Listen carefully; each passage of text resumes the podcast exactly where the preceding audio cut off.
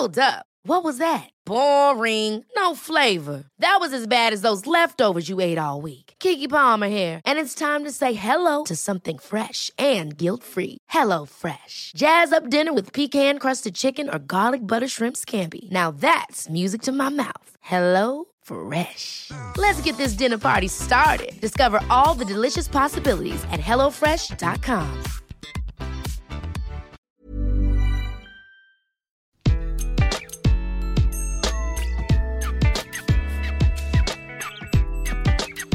Bonjour, je suis Gaël Châtelain-Berry, bienvenue sur mon podcast Happy Work édition Clubhouse.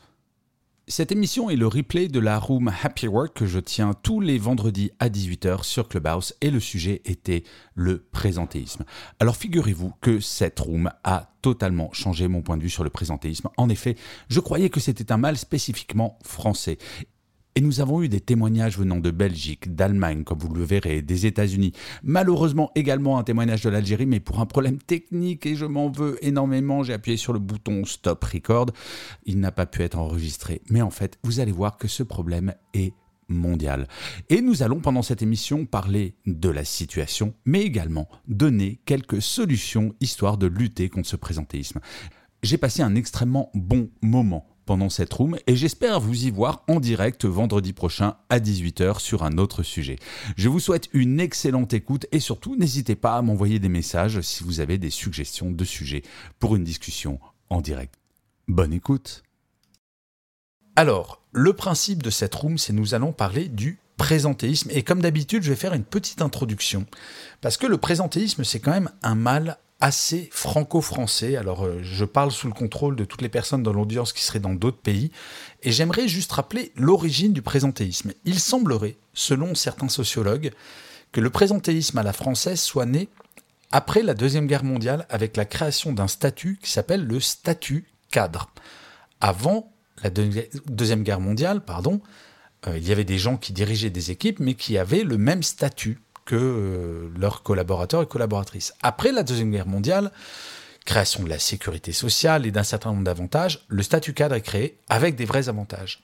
Et les cadres se sont dit, mais je fais le même métier qu'avant-guerre, mais j'ai des avantages en plus. il va falloir que je prouve bah, que je mérite ce salaire.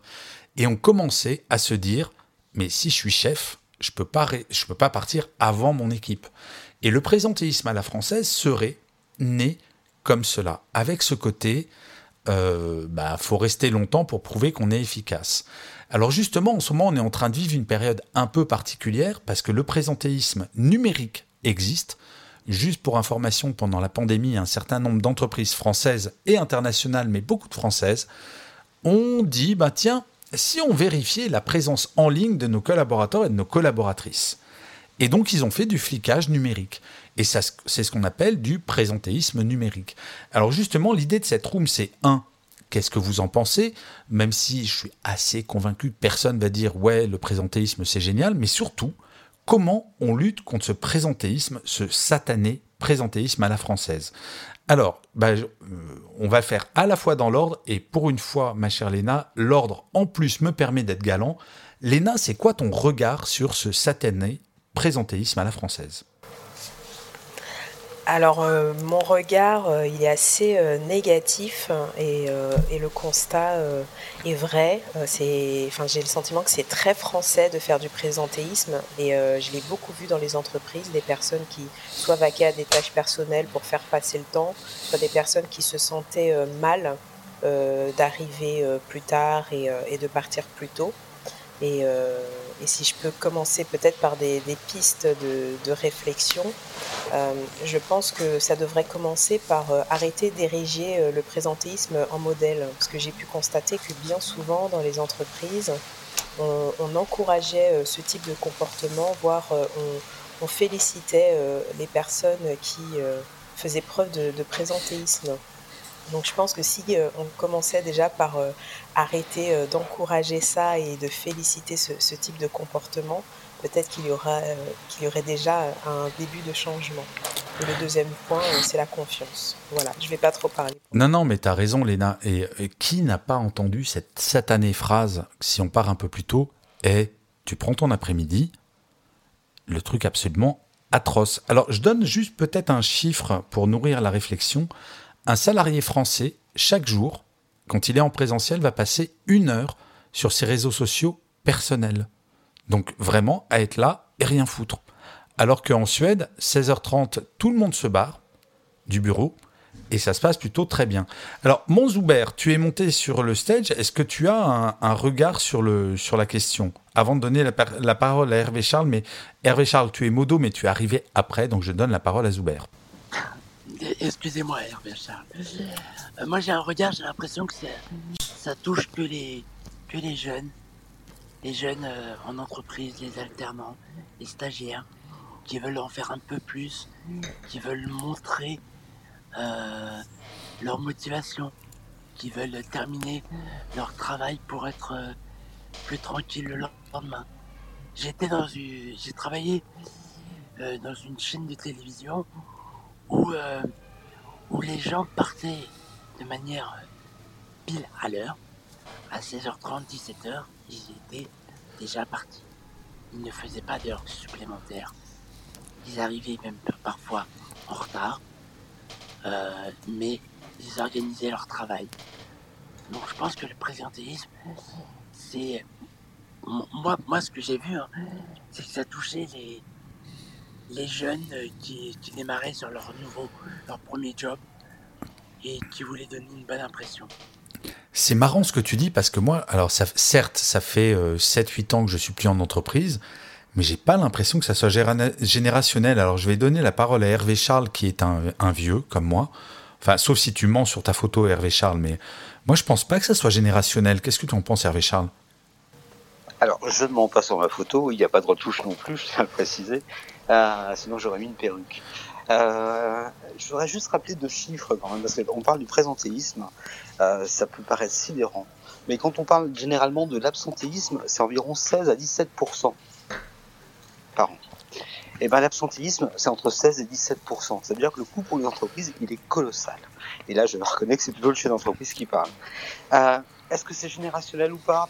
Je sais pas. Là-dessus, j'ai pas de réponse aujourd'hui. Ce que je vais simplement dire, c'est qu'on a mis un cadre où on nous a dit il faut faire 8 heures, il faut faire 10 heures. Et chez les cadres, comme tu l'as dit tout à l'heure, il y a un contrat annuel d'heures. Et si on fait pas son nombre d'heures, et eh ben effectivement, on prend notre après-midi, on prend des journées supplémentaires je crois que c'est le regard des autres qu'il va falloir travailler par rapport à ça. Et c'est, euh, on y reviendra sûrement tout à l'heure, c'est peut-être le sens qu'on donne au travail qui va être important dans la notion de traiter le, présentéisme. Oui, tu as complètement raison. Alors, on va venir, là, on est en train de faire le constat et après, on va venir sur les solutions pour lutter contre le présentéisme. Alors, si vous êtes dans la room euh, en tant qu'auditeur, n'hésitez pas à monter pour participer, pour apporter vos idées ou vos réflexions. Mais effectivement, le côté, c'est 8 heures de travail, euh, ça a un côté qui est mais tellement hallucinant. Moi, je vais vous raconter une anecdote. Quand j'étais chez Canal+, j'allais chercher mes enfants qui étaient en bas âge. Euh, et ça, fait ça faisait partie du deal. Ils étaient venus me chercher. Je leur disais, OK, mais moi, deux à trois fois par semaine, je pars à 17 heures. Le nombre de fois où j'ai entendu, et c'était quasiment chaque semaine, non mais dis donc, tu prends ton après-midi, et c'était un truc, mais de malade. Alors, toi, Laurent, euh, le présentéisme, quel regard portes-tu là-dessus? Alors, déjà, je souhaitais te féliciter, parce que comme Hervé Charles, tu ne portes pas de perruque. Oh, non, tu nous as piqué les cheveux. Bon, d'accord. Alors, euh, pour moi, le présentéisme, d'abord, c'est pas du tout un truc français. Hein. C'est pas du tout franco-français. Euh, moi qui ai travaillé aux États-Unis, les Américains, ils font la même chose. Donc ça, c'est pas vrai, c'est pas franco-français. Je suis, désolé de, vous enlever ça euh, aux Français, mais euh, moi j'ai vu des Américains être très peu efficaces et euh, ralentir la cadence de travail pour tenir le temps qu'ils avaient à travailler. Mais ça, je l'ai vu, mais vraiment. Alors que moi, j'ai toujours, j'ai toujours fait ce que j'ai voulu et dans toutes les boîtes où j'ai été, moi, j'ai dit voilà, j'ai deux heures de concentration dans ma journée. Le reste du temps, il faut que je fasse des trucs euh, sur lesquels je réfléchis pas. Donc de toute manière, euh, si vous voulez me prendre, ça sera comme ça, ça sera pas autrement. Donc euh, donc du coup, j'ai jamais vraiment ressenti l'absentéisme pour moi personnellement, le, présentéisme pour moi personnellement, parce que je suis toujours parti quand j'en avais envie. Par contre, pour, je l'ai vu effectivement. euh, de gens qui se forçaient à rester euh, pour rien. Euh, j'ai toujours trouvé ça ridicule parce que je pense que chacun doit juste. Je trouve que surtout c'est une manière de d'infantiliser les gens en fait. Euh, et je trouve ça dommage. Chacun doit se réguler soi-même. Alors à moins qu'il y ait une réunion à une heure et que tu as fini ton boulot avant et que tu es obligé d'aller à cette réunion. Et bon, dans ces cas-là, tu te retrouves devant la salle d'attente de la réunion en attendant que la réunion arrive. Bon, bah, ça, c'est parce qu'évidemment, chacun doit se réunir et que si on a décidé une heure, euh, forcément, si tu as terminé ton boulot, bah, tu pas le choix. Euh, sinon, euh, effectivement, je trouve ça complètement ridicule et, et, surtout, je trouve que ça infantilise les gens, en fait. Ça ne les responsabilise pas du tout. Voilà. Mais ce n'est pas que français, en tout cas. Alors, tu sais, Laurent, que ce que tu as décrit, ça a un nom. C'est le syndrome de Parkinson. Rien à voir avec la maladie. Parkinson, c'est un sociologue qui a remarqué que dans les entreprises, alors lui, il a fait une étude sur le service public, mais ça se duplique sur le privé, que si jamais tu as une tâche qui te prend factuellement deux heures, si l'entreprise te donne quatre heures pour faire cette tâche, tu vas allonger ta durée de travail pour que cette tâche rentre dans cette durée. Et c'est là où ça devient incroyablement paradoxal, c'est-à-dire qu'on on réduit sa productivité pour rentrer dans ses heures de travail. Mais moi, je m'inscris un peu en faux, mon cher Laurent, mais alors c'est, on, a l'habitude sur la matinale info du collectif France, on n'est parfois pas d'accord. Aux États-Unis, le côté quelqu'un qui partirait tous les soirs à 19h ou 20h, on dirait pas, waouh, il est impliqué, on dirait, mais il sait pas s'organiser, il n'est pas productif. Et il y a d'autres pays, je pense à la Suède, les pays nordiques, bien entendu, où c'est pas reconnu comme une, comme une qualité de rester longtemps au travail. Alors peut-être, toi, ton expérience aux États-Unis, c'est peut-être une expérience artistique? Ah, Moi, c'est une expérience artistique, mais pas que. Hein. Euh, je, travaillais je travaillais au sein d'une entreprise, certes française, installée aux États-Unis, mais qui n'était donc obligée, était obligée d'avoir des, des, gens qui travaillaient euh, euh, américains. Et j'ai vu beaucoup plus de présentéisme de la part d'Américains que les Français qui étaient dans la room avec moi. Il y avait à peu près 50-50. Après, euh, j'ai travaillé avec. Euh, on devait travailler non seulement euh, dans ce bureau, mais on devait aussi travailler avec les. Enfin, moi, mon client qui était à l'époque Bergdorf et Goodman. Donc, j'ai travaillé avec eux. Euh, parce que j'allais pour leur montrer, enfin, il fallait mettre en, branle tout un système, donc il fallait que je leur montre comment faire euh, le magazine, etc., etc. Donc j'ai été avec eux, euh, donc des équipes marketing, et j'ai vu vraiment de présentéisme. Mais je vous le dis, autant qu'en France et voire même des fois avec moins d'efficacité. Alors peut-être c'est pas du présentisme, mais c'est effectivement ce que tu as dit, c'est-à-dire Parkinson, c'est-à-dire on régule pour. Euh, alors effectivement, les Américains ils partent pas tard comme nous. C'est pas le même système. Ils ont une certaine heure où il faut qu'ils partent parce que effectivement, comme tu dis, sinon ça prouve qu'ils sont pas efficaces. Ça, tu as tout à fait raison et en fait, on est assez d'accord. Mais par contre, quand ils ont terminé leur boulot et qu'ils doivent partir à 17h ou 18h, eh ben ils vont rester jusqu'à 18h en allongeant leur travail. Des choses qu'ils peuvent faire hyper vite, ils l'allongent. Mais ça, c'est un truc qui est tellement désespérant. Juste, avant de donner la parole à Catherine, bienvenue sur, euh, sur le stage, je voulais rappeler le système suédois qui est le système des 3-8. En Suède, c'est 8 heures de travail, 8 heures pour la, vie perso, 8 heures pour le dodo. En gros, à 16h30, si tu appelles une entreprise euh, à 16h30, bah, il n'y a plus personne parce que la vie personnelle, bah, tu vas chercher tes enfants à l'école, tu profites de la vie. Donc c'est quelque chose qui existe et l'économie suédoise n'est pas forcément moins performante que l'économie française. Catherine, toi, c'est quoi ton regard là-dessus? Oui, bonjour, merci Gaëlle, bonjour Léna, Hervé Charles, Laurent. Mon regard, c'est, moi j'ai de la chance, euh, ça fait plus de 25 ans que je suis dans la même boîte et d'avoir vu évoluer justement euh, ce, présentéisme et l'arrivée euh, des générations, justement des intergénérations, euh, porte un regard complètement euh, différent. Il y a beaucoup de, de mouvements qui s'opèrent. je pense que la pandémie et le télétravail accélèrent cette nouvelle vision, mais je, je dirais qu'il y a quand même trois présentéismes différents. Il y a celui, comme tu disais Gaël, c'est culturel, c'est l'éducation. Euh, ce statut cadre, il faut le, justifier, mais il n'y a pas que les cadres qui font du présentéisme, il y a aussi le présentéisme d'apparence, cette présence qui va faire qu'on va être bien vu et avoir de la promotion euh, assez facile en rallongeant le temps, en étant présent, en étant finalement disponible quand on va devoir en urgence être là au bon moment, c'est ça aussi. Et puis il y a le présentisme par obligation, parce que euh, on doit faire des heures euh, pour faire tout le travail qu'on nous a on nous a donné. Et, euh, là, moi, je suis bien placée pour le savoir, puisque j'ai j'ai fait des burn-out sur le sujet, parce que j'avais trop de charges de travail. Donc le, le présentéisme, il a, il a beaucoup de facettes. Il n'est pas forcément sur, pour moi, le même degré. Pour le faire changer, je pense qu'il va falloir montrer que ça crée, ça, fait de beaucoup de dégâts et de, pour l'entreprise. Mais tant qu'on touchera pas au portefeuille, euh, c'est clair qu'il n'y aura pas de, mouvement. Pour les générations, les jeunes ne font. Moi, j'ai pas remarqué qu'ils faisaient plus d'heures que, les autres. Même, euh, même non, ils, ils expliquent la règle. Il y a des horaires, ils mettent les horaires, et puis euh, j'en ai vu qui partaient même quand le travail n'était pas fini. Donc je pense que c'est vraiment une question euh, de, culture. Le gros souci, c'est quand on est tellement investi dans son travail qu'on vient même quand on est malade, et que là, euh, bah, en ce moment, c'est pas forcément euh, la bonne idée de venir au travail avec la, la, goutte au nez, en éternuant, parce que ça fait fermer toute l'entreprise. Merci de parler de ce présentéisme-là, Catherine, parce qu'effectivement, il y a des salariés qui culpabilisent tellement d'être absents qui vont venir même quand ils sont malades. Et alors Dieu sait si avec la pandémie, bah, le, sujet il est un tout petit peu euh, euh, présent. Euh, et qui vont contaminer les gens. Et ce présentéisme-là de culpabilité est vraiment existant. Alors, juste pour information, j'essaye de faire monter Christophe sur le stage. Christophe, je... Ah bah si, ça y est, tu es là.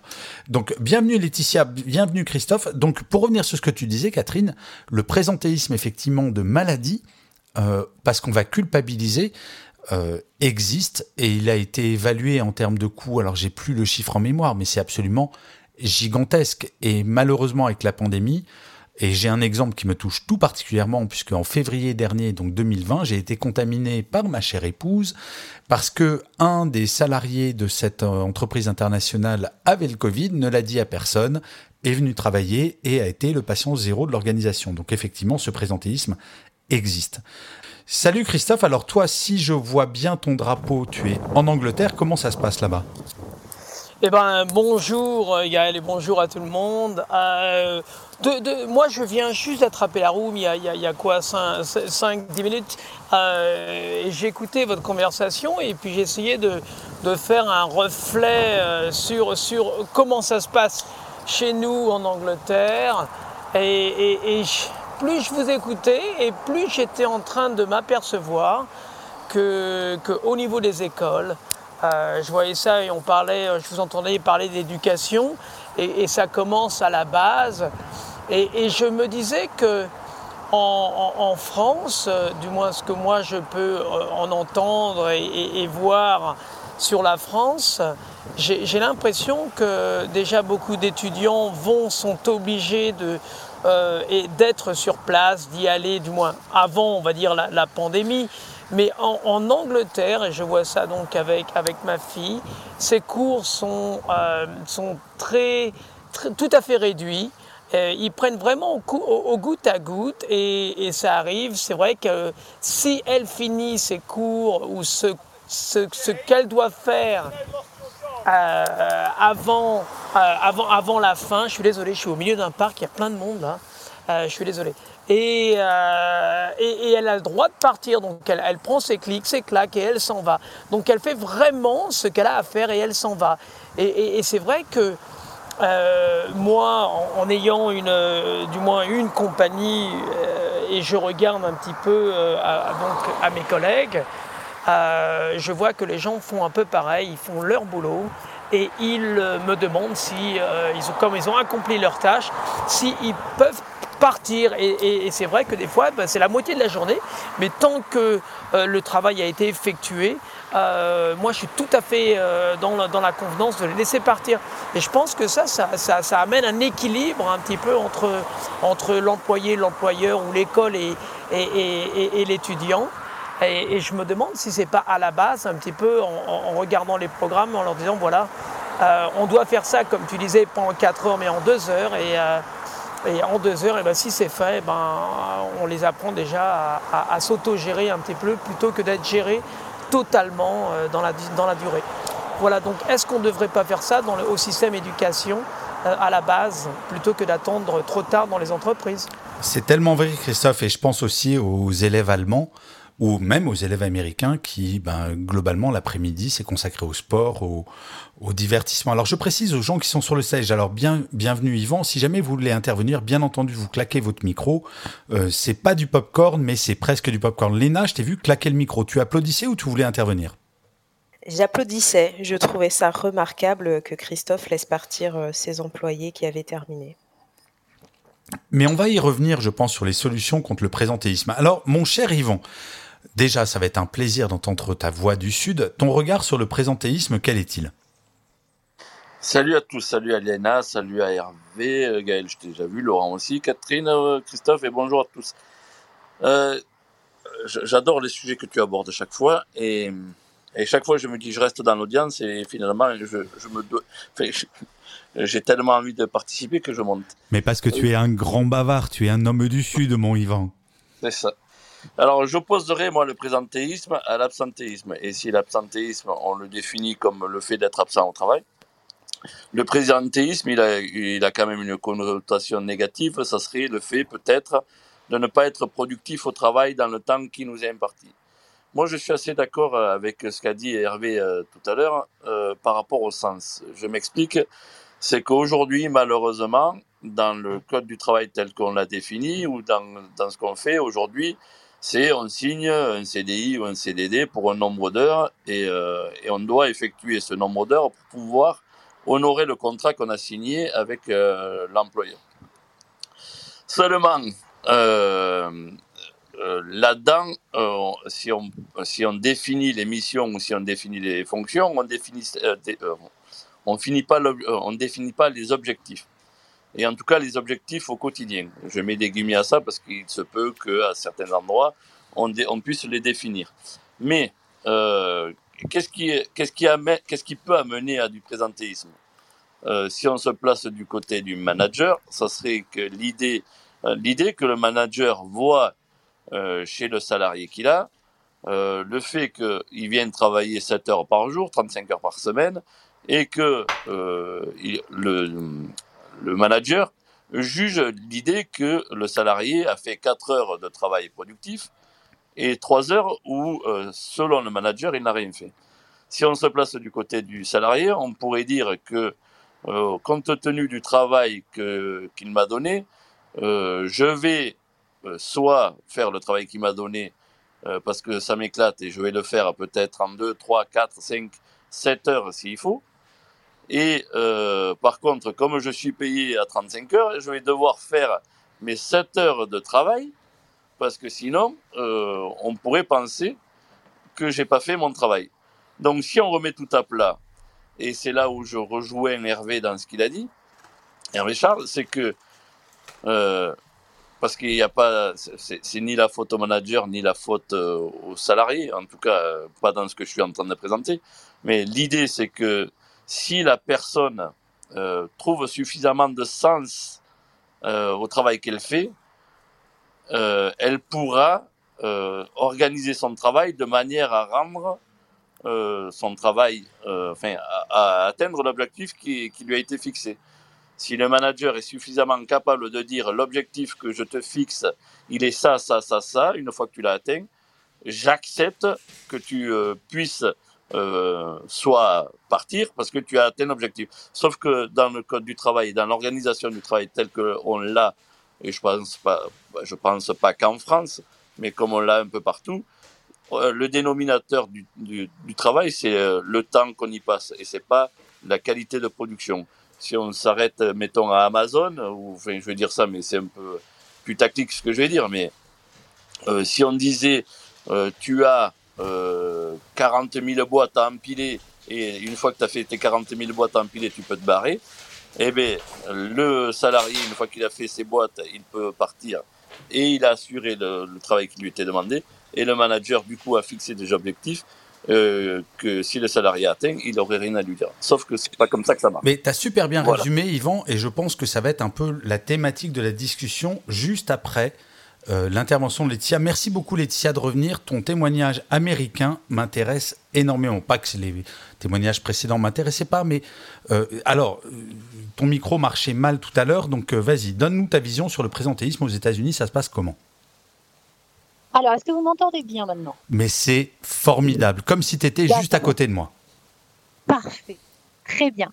Donc, en fait, moi, euh, non, il y a beaucoup de présentéisme ici aussi.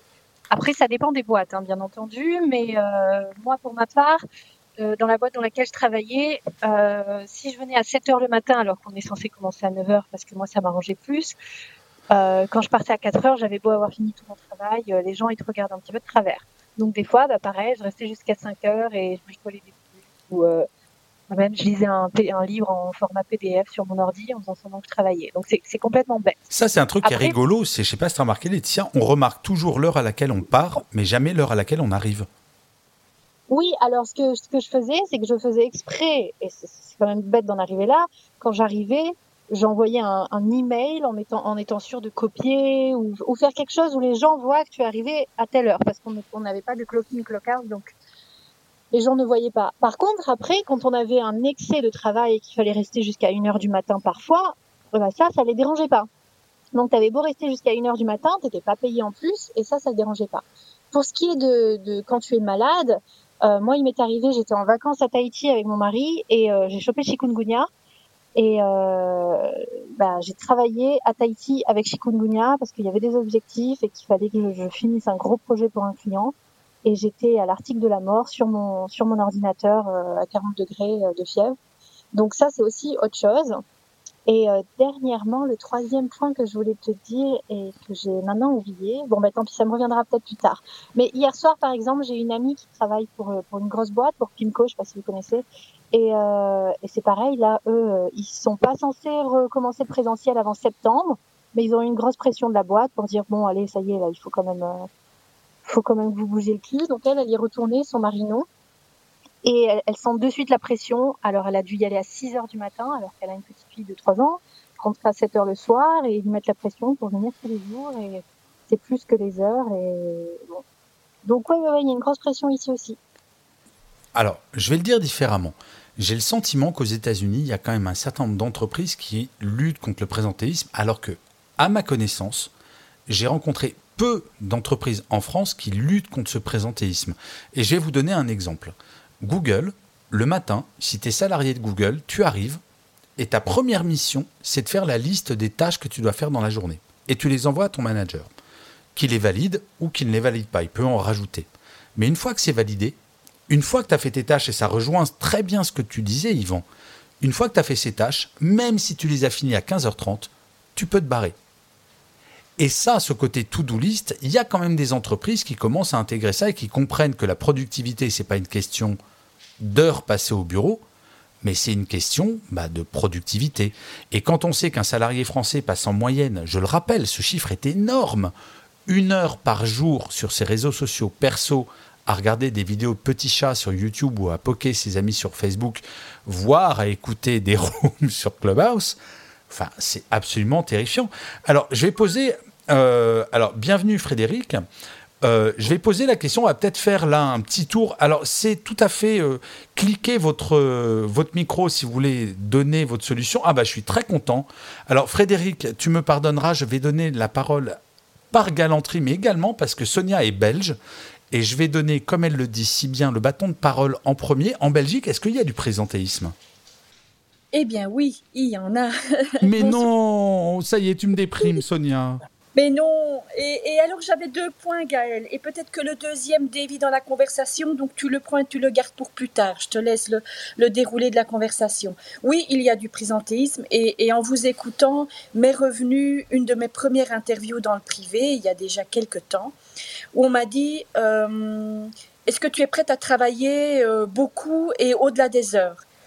Et à ma grande honte actuellement, Euh, mais à l'époque, ben, j'ai dit oui, euh, pour moi c'était normal. Pour moi c'était normal. Et en vous écoutant, je me suis dit, mais pourquoi, pourquoi c'était normal en fait? Pourquoi est-ce qu'à l'époque c'était normal alors que pour le moment je suis plutôt orientée. Euh, ben, les to-do list, j'aime beaucoup cet exemple Gaël, ou objectif. Eh bien, parce que j'étais ambitieuse, j'avais envie de faire carrière, et pour moi, j'ai été élevée dans la méritocratie où euh, on doit donner beaucoup, beaucoup pour recevoir. Et donc, ça m'avait paru normal. Euh, et, euh, et, quand j'y réfléchis, je ne je pense pas que ça ait beaucoup changé, bien qu'il y ait certaines entreprises qui évoluent.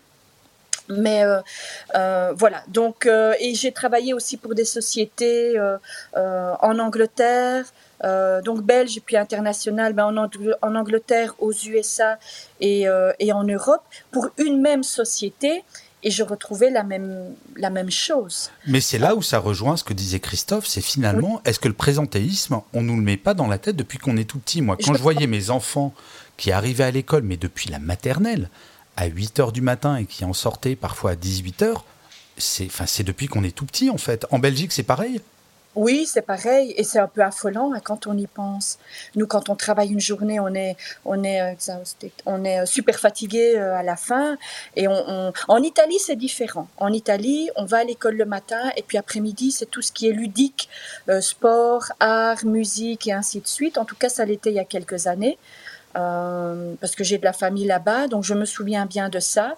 Et, mais voilà, donc euh, oui, Christophe, ok, donc c'est toujours le cas, puisque tu clignotes. Euh, mais alors, tu sais, moi j'ai, tra travaillé pour une entreprise allemande, Enkel, pour pas la nommer, et le siège allemand, on pouvait pas le joindre passer 17 heures, donc tous les pays ne sont pas, euh, ne sont pas concernés. Donc on va peut-être passer aux solutions après. Mais je trouve ça fou et, et, et, limite, ça me, ça me déprime un peu, parce que j'étais persuadé que c'était très franco-français.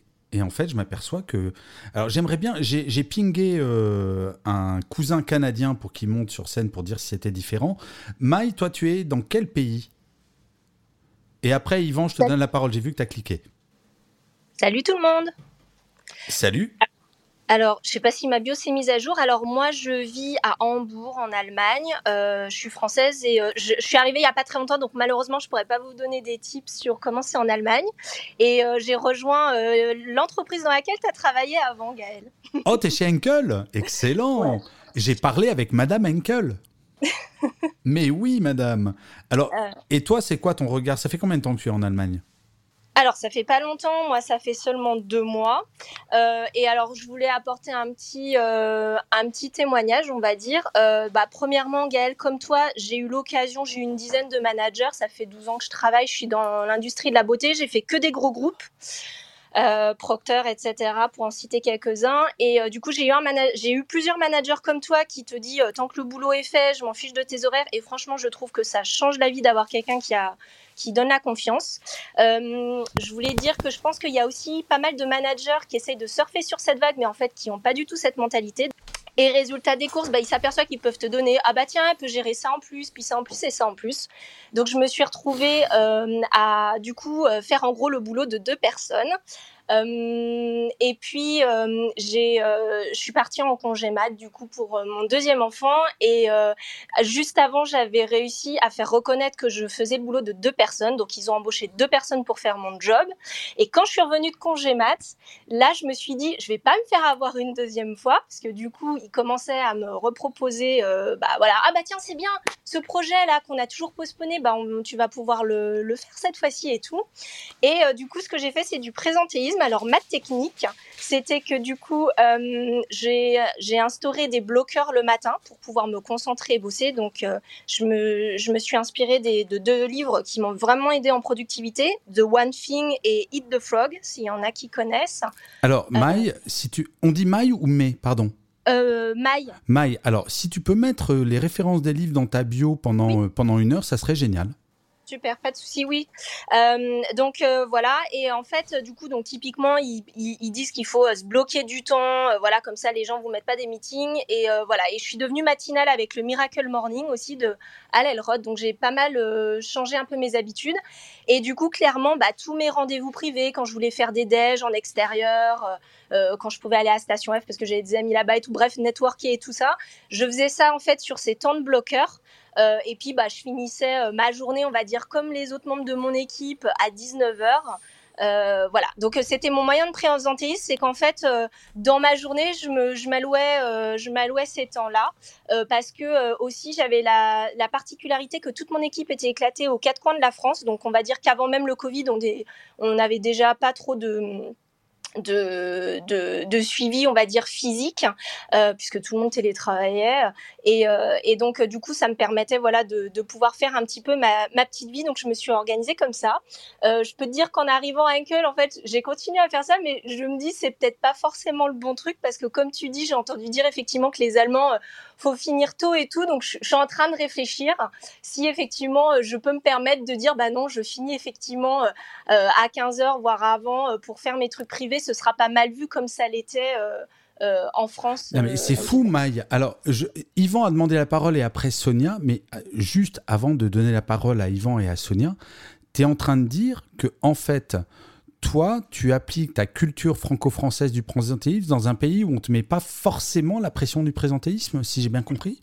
Bah, disons que pour l'instant, comme je te disais, je viens d'arriver chez Henkel et j'ai vraiment, enfin, je suis encore en train de découvrir la culture euh, d'entreprise. Là, je peux te dire, par exemple, donc j'ai arrêté de bosser depuis un bon moment, mais je regardais sur Teams et je vois encore des collègues connectés. Donc, oh, normalement, euh, clairement, euh, le vendredi, voilà.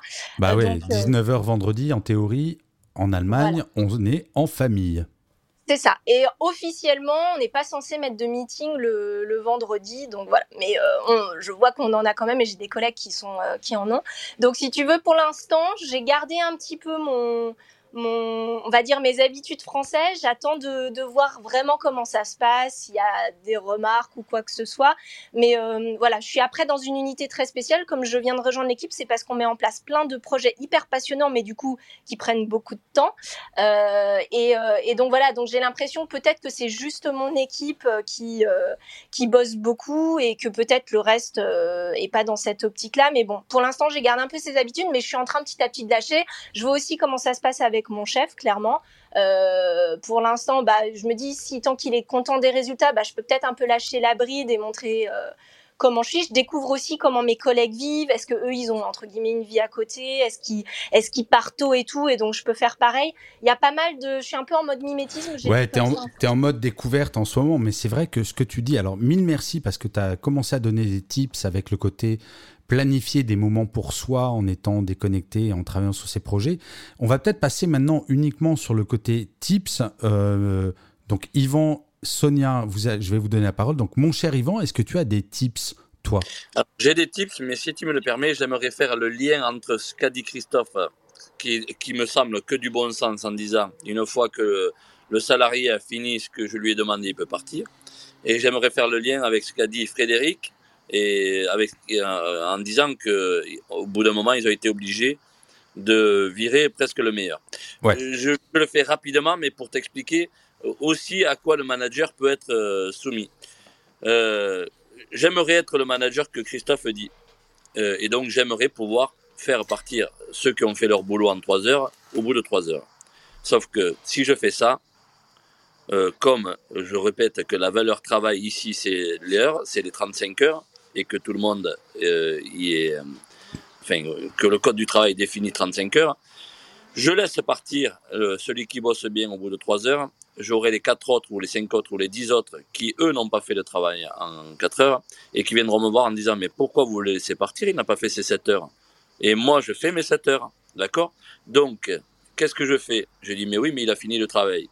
Principe de, de non-discrimination établi par le Code du travail. Je vais voir le, celui qui bosse bien en 3 heures et de lui dire je ne peux pas vous laisser partir avant. Pourquoi? Parce que vous avez signé pour un contrat de 35 heures, vos collègues aussi, vous faites le même travail. Et donc, vous devez faire vos 7 heures comme tout le monde. Mais toi, tu es dans le parapublic, euh, Yvan, si je me trompe pas. Oui, oui, c'est ça, c'est ça. Ouais, et, Et- et- et c'est là où le, code du travail est un problème. Oui, oui, c'est ça. Je, le- je finis juste, c'est qu'une fois que j'ai dit à celui qui bossait pas mieux, parce que chacun fait du mieux qu'il peut à l'endroit où il est, mais une fois que j'ai dit à celui qui bossait bien, euh, mais ce que tu fais en 3 heures, ben, je vais te demander de le faire en 7 heures, parce qu'en fait, les, autres le font en 7 heures, et que donc, je ne peux pas euh, ne pas euh, faire faire ce qu'ils font leur travail en 4 heures. Donc, le gars qui bossait en 4 heures, au bout de 6 mois, 1 an, eh ben, il en a plein les roupettes. Et il me dit euh, gentiment, eh ben moi je, ne peux plus de ça, j'en ai marre de ça, je ne donne plus de sens à mon travail parce que jusqu'à présent, le travail qu'il est donné, eh ben, c'était ce qu'il faisait et que je lui demande de faire différemment. Total, je tire tout le monde vers le bas et euh, je ne peux rien faire d'autre que de constater ça et essayer d'accompagner tout le monde au même endroit, alors qu'il y avait une deux, une deux chevaux et une Ferrari. Mais c'est super intéressant, Yvan, parce que tu poses la question de la législation où au final, même la législation encourage au présentéisme. C'est quand même un truc de fou. Alors, on va, on va donner la parole. Alors, c'est un peu déprimant, je t'avouerai, parce que enfin, ça veut dire que globalement, tant qu'on change pas le code du travail, on sait Dieu sait que c'est long de le changer. J'espère que Sonia, Hervé Charles qui a la parole, puis Catherine vont nous remonter le moral. Vas-y Sonia, donne-nous des tips positifs. Euh, oui. Oh, je en sens le fait- truc déprimant qui arrive, mon En Dieu. fait, j'a- j'avais deux points, Gaëlle, je te remercie, j'avais deux points. Euh, le témoignage de Frédéric euh, me fait dire que finalement le puis je vais réfléchir à des types hein, parce que euh, le témoignage de Frédéric fait dire que finalement c'est la manière dont le système fonctionne qui prévaut et non pas les performances, les résultats. Euh, le deuxième, et Yvan m'a un petit peu coupé euh, l'herbe sous le pied, mais quand tu as parlé, Gaël, de la to-do list euh, qui était checkée, et puis une fois que c'est fait, les gens peuvent partir, je me suis dit, et ça rejoint le point d'Yvan, comment peut-on changer un système dès lors qu'il est basé sur un nombre d'heures, notre contrat, c'est, ils vont parler de 35 heures, moi j'ai connu 40 heures. Comment dès lors peut-on changer ça? Et peut-être que du coup, en te parlant, je me dis, est-ce que le type, est-ce que le type, il est, euh, ils, ils peuvent être positifs Est-ce qu'on peut avoir des solutions? Dès lors que la base fondamentale du contrat entre les, les employés et, et l'employeur est basée sur des heures et non pas, comme tu le disais, sur un objectif ou des, des résultats à atteindre. Mais tu sais, Sonia, ça me fait penser à quelque chose. Quand j'étais encore en entreprise, donc j'ai passé 20 ans en entreprise, à un moment, je disais à certains collaborateurs ou collaboratrices qui me disaient, mais Gaël, est-ce que je peux, et là je vous parle d'un truc où j'étais dans le public, j'ai fait un passage en public, est-ce que je peux manger devant mon ordinateur et partir plus tôt? Et moi, je me disais, mais oui, c'est empreint de bon sens. Sauf que quand tu es dans le public, il faut en référer au comité d'entreprise et au syndicat. Et en France, bah, c'est obligatoire la pause déjeuner. Même, alors qu'en Suède, 40% des salariés sautent à minima deux pauses déjeuner pour pouvoir partir encore plus tôt. Et c'est vrai ça pose la question du code du travail, c'est hyper intéressant. Alors Hervé Charles et Catherine, j'espère que vous me pardonnerez parce que Léna m'a fait remarquer que je n'ai pas vu son claquage de micro. Donc je, vous pouvez me flageller avec des orties fraîches. Je vais donner la parole à Léna, Hervé Charles et à Catherine. Léna, la parole est à toi. Je te remercie et, je, m'excuse, hein, c'est très rapide. Depuis tout à l'heure, en fait, je voulais rebondir en deux points. Le premier point, euh, par rapport à ce que Laurent, euh, je crois, a dit, il a parlé d'infantilisation. Et, euh, et je trouve que c'est effectivement très important de développer la confiance. Déjà, commencer euh, côté employeur, euh, qu'il qu'il ait confiance dans les collaborateurs euh, qu'il a recrutés, de donner du sens au travail pour euh, lutter contre le présentéisme. Et le deuxième point, effectivement, c'était par rapport à ce que ce qu'avait dit Frédéric, hein, euh, parce qu'on parle beaucoup euh, d'égalité et on voit effectivement la difficulté de traiter euh, les collaborateurs de, façon égale, mais je pense, à mon sens, que c'est une erreur. On devrait, parce qu'on observe des aberrations euh, dont il a parlé, et euh, Yvan aussi euh, vient d'en parler. Je pense qu'on devrait plutôt parler d'équité, et j'ai envie de faire le parallèle avec le sport, parce que ça m'a fait penser à des anecdotes, notamment en NBA, où euh, certains étaient choqués et ont demandé euh, notamment au coach des Clippers euh, ou à d'autres coachs comment ça se fait qu'on traitait les rockstars dans les équipes différemment des autres. Sauf qu'effectivement, je pense que c'est à l'employeur ou au manager de voir que dans son équipe, il y a des deux chevaux, il y a des Clio, il y a des Ferrari. Et il y a des personnes qui ont un type de fonctionnement très Mais différent. c'est vrai qu'en France, on a un côté, on confond égalité et équité. Exactement, Bah exactement. Et je pense qu'il faut s'adapter aux collaborateurs parce qu'il y a des collaborateurs qui, tout simplement, ont, ont du talent. Et, euh, et si on oppose talent et, et compétence, alors on a des, des collaborateurs qui vont être très compétents, des profils connus, et il y en a d'autres qui ont vraiment du talent, du génie, de la créativité, de l'innovation. Et je pense que c'est une erreur de freiner euh, ces personnes-là. Bah ouais, je suis mais tellement d'accord avec toi, Léna. Mais je pense que c'est plus simple à appliquer dans une PME que dans un grand groupe, et encore pire dans le public, comme nous l'a montré Yvan. Parce qu'on a un code du travail qui a été établi peut-être à une période où le présentéisme était moins dérangeant, où c'était. euh, Mais quand on est dans une grande agglomération, dans un grand groupe, devoir faire 9h, 19, voire 20h moi, j'étais dans des groupes de communication. Tu partais avant 19h, tu étais traité comme de la merde. Alors, je vais donner la parole à Hervé Charles et ça sera Catherine qui clôturera la room puisque nous arrivons vers la fin et vous le savez maintenant peut-être, je suis un hystérique de la ponctualité. Cher Hervé Charles, la parole est à toi. Euh, alors merci, je vais essayer de finir par un tips. Alors je vais vous parler de moi et je vais vous parler de mes collaborateurs et je répondrai sachant que certains le savent, je travaille sur les risques psychosociaux, donc forcément l'accompagnement des collaborateurs et les RH. Je vais vous parler de l'entreprise dans laquelle j'interviens. Euh, j'ai à peu près une soixantaine de collaborateurs. La première chose, effectivement, qui est vue avec eux, c'est de donner du sens. C'est pas venir simplement chercher une rémunération, c'est prendre du plaisir et donner du sens. Ce qui fait qu'aujourd'hui, l'entreprise a 13 ans, euh, un peu plus de 13 ans. Mes collaborateurs, il est défini avec eux qu'à partir du moment où ils ont réalisé leurs objectifs, ils ont réalisé leurs tâches, ils font ce qu'ils veulent. Ça ne me regarde pas. Par contre, on fonctionne par objectif. Ça veut dire aussi que quelquefois, ils peuvent travailler 4 heures par jour, des fois, ils peuvent travailler 11 heures par jour, ils gèrent leur agenda. Ça ne regarde pas à partir du moment où mes clients, nos clients, sont satisfaits et qu'eux ont pris du sens et de la valeur à ce qu'ils ont fait. Maintenant, comment on fait par rapport au code du travail? Parce que la question s'est posée. Moi, il y a une chose qui m'a toujours affolé depuis que je suis rentré. C'est vrai, Gaël, on a à peu près le même âge. Moi, la première entreprise où je suis allé, il y avait une pointeuse. Je pointais pour rentrer et je pointais pour sortir. Et je trouvais ça complètement aberrant. Parce qu'il y a des phases où je ne faisais rien, parce que j'attendais qu'un collaborateur ou un collègue me donne des éléments et je ne les avais pas. Et je me suis toujours dit, mais ne le mets pas en application. J'ai eu la chance dans ma vie, effectivement, de rencontrer des managers qui avaient la même philosophie. Et moi, depuis 13 ans, en tout cas, je l'applique avec mes collaborateurs. Leur donner du sens et leur dire qu'effectivement, bah, s'ils ont fini, s'ils veulent faire autre chose, ils continuent. S'ils veulent partir, ils partent. Par contre, le jour où il faut rester 11 heures, j'ai aucun souci. Et, pour, je viendrai après sur le code du travail. Mais, est-ce que tu ne crois pas que c'est quand même spécifique? Je ne sais pas combien de collaborateurs tu as, mais j'imagine que... 60. Voilà, donc tu es, es, une belle PME, mais comme c'est toi qui as voix au chapitre sur tout, c'est plus simple que si tu es euh, une administration alors c'est plus compliqué que l'administration, enfin plus simple pardon qu'une administration, ça j'entends bien. Mais c'est pas. Alors oui, je suis l'initiateur, je suis le chef d'entreprise parce qu'il en faut un.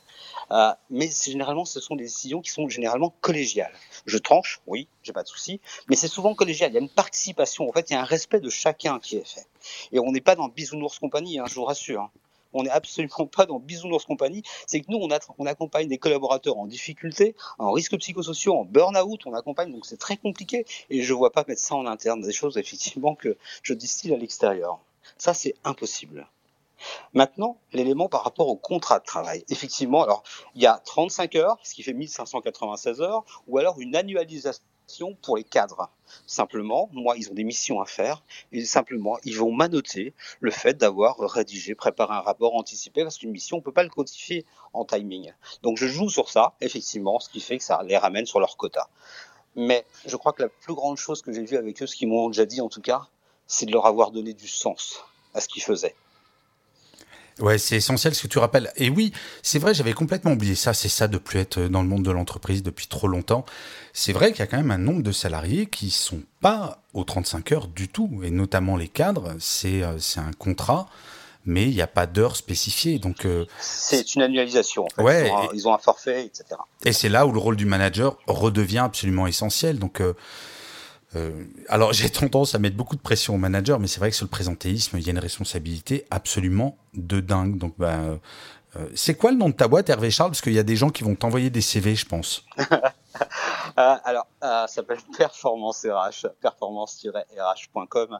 alors, on recrute, oui, on est à peu près 60 et surtout, on, on, a la chance, alors avant Covid, c'était plus simple, on travaille à l'international et surtout en langue anglaise, majoritairement français et anglais. Voilà, donc tu parles anglais, tu as un joli CV, envoie ton CV à Hervé Charles si tu as envie de travailler 5 heures par jour. Non, plaisanterie mise à part. Non. mais tu sais quoi? Euh, Je veux juste donner une anecdote avant de donner la parole à Catherine. Euh, vous connaissez peut-être cette entreprise qui s'appelle Welcome to the Jungle, euh, qui est, qui est un site web d'information. Ils sont passés à la semaine de 4 jours. Et les plus angoissés, c'était les commerciaux, qui se disaient, mais comment on va faire notre chiffre d'affaires en 4 jours alors qu'on travaillait 5 avant? Eh bien, figurez-vous eh ben, que tous les objectifs ont été atteints, voire dépassés. Et ce qui montre bien, et on a des exemples concrets, et la semaine de 4 jours, bah, il y a des exemples concrets en France, il y en a un peu partout dans le monde. Ça fonctionne parce que les gens s'organisent différemment. Ils font moins de réunions, en tout cas pas des réunions de trois heures qui servent à rien. Ils regardent leurs mails que deux fois par jour au lieu de les regarder en permanence. Et il y a une organisation du travail qui va faire qu'on va devenir plus productif. Et je vais vous livrer à toutes et à tous une étude qui est sortie avant le Covid, qui est une étude anglaise sur plusieurs milliers de salariés. Et je vais poser la question, alors tiens, je vais poser la question aux personnes on stage. À votre avis, selon cette étude, c'était pour calculer le temps productif sur une journée de 8 heures de présence au bureau. À votre avis, un salarié, combien de temps est-il vraiment productif sur 8 heures de présence au bureau? Hervé Charles. 6 heures. ok, Hervé Charles, 6 heures. Christophe, combien de temps? 2 heures. Ok, Léna, combien de temps? 4 heures. Yvan 2-3 heures. 2-3 heures. Sonia 2 heures. Maï Je dirais 4 heures. Catherine J'étais plus 2-3 heures comme Yvan, oui. Eh ben, Yvan et Catherine, vous avez raison, parce que c'est 2h53 minutes. 2h53 minutes. Je ne sais pas si vous vous rendez compte.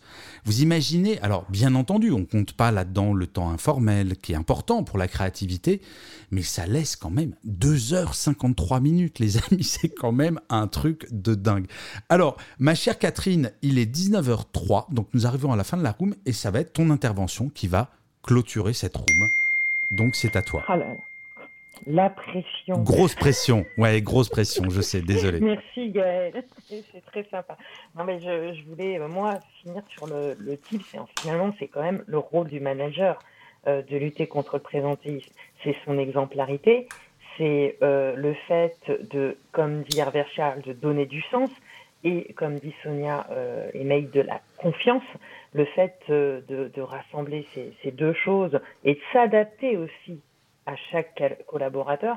Moi, je prône la, diversité euh, cognitive euh, au travail parce que on aura forcément des Ferrari, euh, des deux chevaux et, autres et de l'intermédiaire, mais c'est surtout qu'on a toujours une compétence, un talent approprié à une tâche. Il faut juste que le manager sache pourquoi le collaborateur est fait, où est-ce qu'il sera le plus performant. Et euh, ce que j'ai bien aimé euh, à un moment donné, c'est que euh, j'ai lu le bouquin de Robert Sutton sur Objectif Zéro Salcon et ça répond à, pourquoi on a viré la personne la plus performante et, et atypique peut-être que Frédéric disait tout à l'heure. C'est qu'à un moment donné, s'il y en a un qui est le plus performant mais qui met l'embrouille dans une, ambiance d'équipe, il est évident que tous les autres vont perdre de sens et de motivation et que le global sera moins bon. Et, euh, et dans le bouquin, vous verrez qu'il y avait un, un commercial qui a été euh, effectivement viré, c'était lui qui faisait le plus gros chiffre d'affaires euh, de, de l'entreprise, et à son départ, l'entreprise a fait plus de chiffre d'affaires parce que tous les autres se sont soutenus et ont remonté et ont donné une meilleure performance à l'entreprise. Donc c'est bien au manager d'identifier le grain de sable, de savoir faire un équilibre charge-ressources euh, qui sont que des objectifs, puisque la règle et notre euh, loi du travail euh, pénale en France ne permet pas de libérer euh, bah, tout ce qui est en dessous des cadres euh, dans les horaires fixes, puisqu'en fait euh, le manager reste responsable pénal de la santé physique et mentale euh, des collaborateurs et on a beaucoup de gens qui ne sont pas cadres.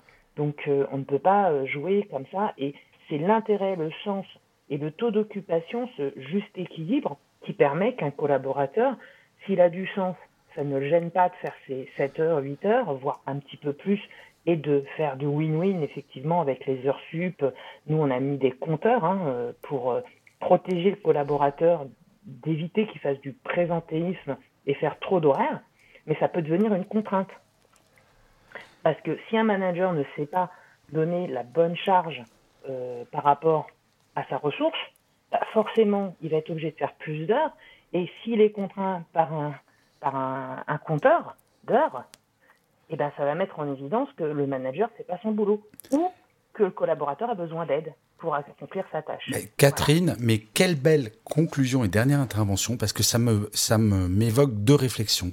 Un, il faut rappeler que 10% des salariés français ont ou vont faire un burn-out. Et que le burn-out, la première cause, c'est la surcharge de travail. Qui est responsable de cette surcharge de travail En un, le manager. Le meilleur rempart contre le burn-out, c'est le management.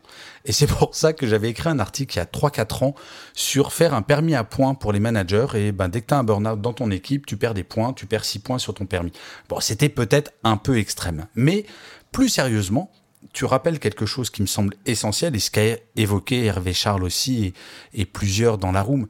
C'est un moment, cher manager, s'il y a des managers dans cette room, donnez l'exemple. Parce que le présentéisme, souvent, souvent, c'est caler son comportement sur ce que fait son manager. Si son manager part à 20h, bah, je vais pas partir à 17h même si j'ai fini parce qu'il faut que je montre que je travaille autant. Donc les managers ont une vraie énorme responsabilité là-dedans. Donc agissons et euh, j'espère que ça va mieux se passer. Parce que très honnêtement le présentéisme et attention au présentéisme numérique, je, tenais à vous alerter sur un tout petit sujet.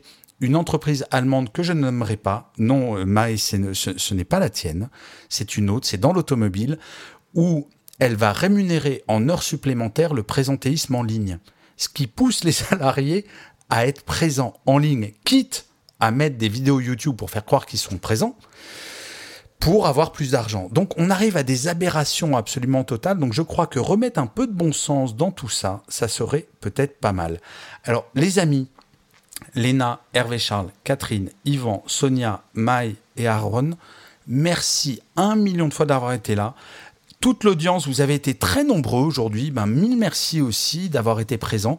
Juste pour information, donc cette room a été enregistrée, comme je le disais en introduction, et donc euh, vous pourrez avoir le replay à partir de dimanche matin sur toutes les plateformes. Euh, je vous remercie un million de fois d'avoir été là. Euh, le sujet de la semaine prochaine, je ne le connais pas encore, mais il y aura une room la semaine prochaine parce que, contrairement à certaines coachs que je ne dénoncerai pas, mais qui sont juste à ma droite sur le stage, je ne prends pas de vacances. Les amis, alors si vous voulez dire un petit mot d'au revoir. Bas. Ouais, je sais, c'est bas, Léna. Allez, je vous laisse un petit mot d'au revoir parce que j'aime bien euh, que la room se clôture par deux phrases d'au revoir. Donc, euh, on va faire dans l'ordre. Donc, Malena, est-ce que tu as un petit mot à dire en 15 secondes? Tu as 15 Tout le monde a 15 secondes pour dire au revoir. Alors, manager, faites confiance à vos collaborateurs, donnez-leur du sens et euh, faites qu'ils euh, prennent du plaisir à travailler. J'adore, bravo. Hervé Charles.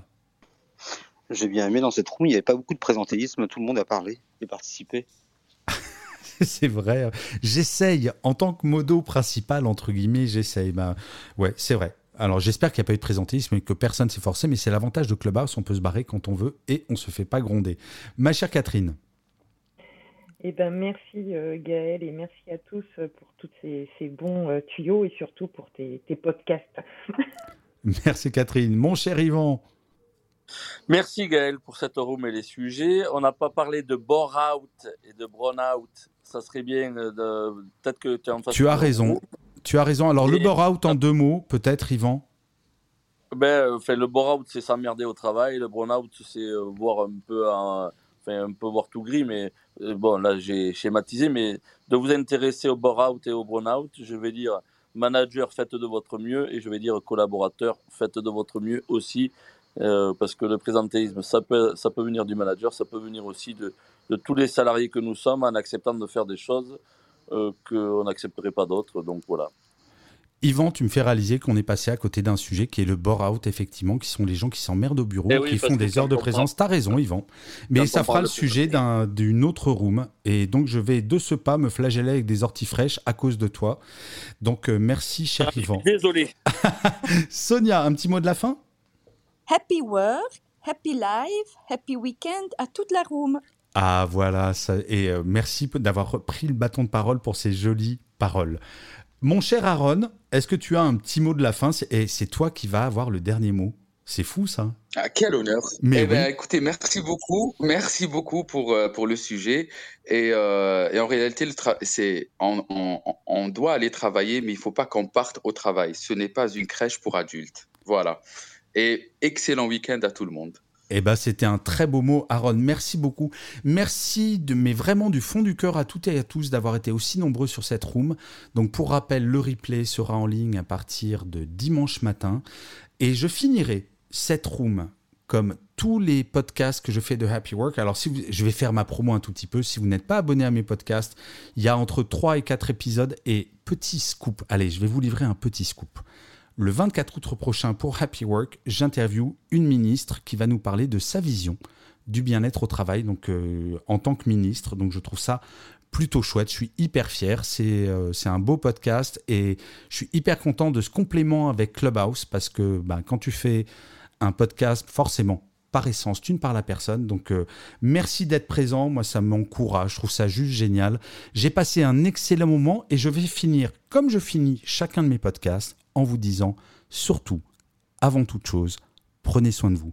Les amis, mille merci à vous et je ferme cette room dans 5, 4, 3, Belle 2, soirée. 1 et bon week-end. Salut les amis.